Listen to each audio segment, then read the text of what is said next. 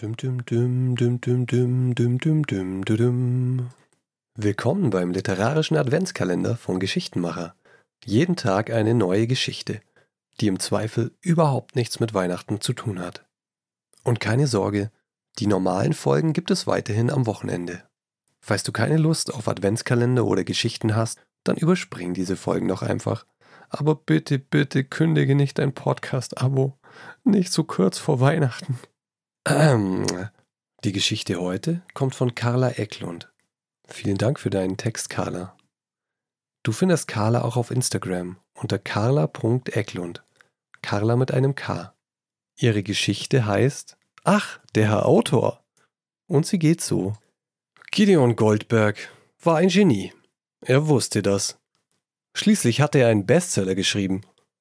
Doch selbst wenn er es nicht gewusst hätte, die Welt erinnerte ihn daran, verkündete es von den Titelblättern oder online in diesem Internet. Selbst die Nachbarn sprachen ihn darauf an. Ach, der Herr Autor, pflegten sie zu sagen und nickten ihm zu.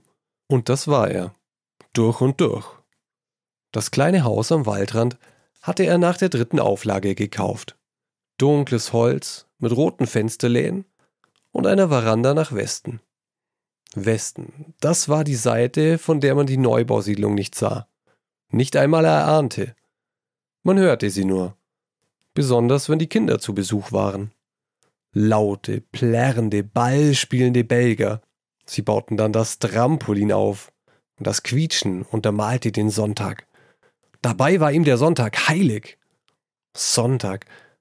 Das war, wenn er morgens um den See spazierte, die lederne Hundeleine zwischen den Fingern.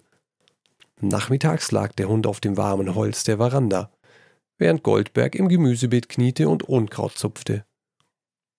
Die Möhren wären gut in diesem Jahr, dachte er dann. Oder welch prächtige Rüben. Für Gemüse hatte er ein Händchen. Das kleine Haus am Waldrand war das, wovon er immer geträumt hatte. Damals, in seiner Zweizimmerwohnung in Kreuzberg wenn er mit dem Besen gegen die Decke geklopft hatte, nachts. Denn die Kunst verzeiht keine laute Musik, kein Getrappel von Füßen, kein Scharren, kein Tanzen. Die Kunst der Worte nannte er sie. Dabei hatte er jedes einzelne aus den Ritzen der nie abgeschliffenen Dielen gezerrt. In einem Haus am Waldrand, hatte er gedacht, in einem Haus am Waldrand wäre das Schreiben ganz leicht hausten die Worte zwischen den Holzbalken, flögen ihm zu wie Pollen im Wind, während er auf der Veranda säße und ihnen lauschte. Das Gemüse hatte Goldberg im Frühjahr gesät, das zweite Frühjahr schon. Er war damals im Herbst hier eingezogen. Die Schreibmaschine hatte er auf dem Fenster platziert, mit Blick auf den Garten, den See, all die Freiheit. Das erste Gemüse wuchs prächtig. Und mit ihm die Worte. Gedankenfetzen auf den Blättern. Sie glitzerten in der Sonne. Der Hund schmatzte im Schlaf. Nach getaner Arbeit saß Goldberg auf seiner Veranda.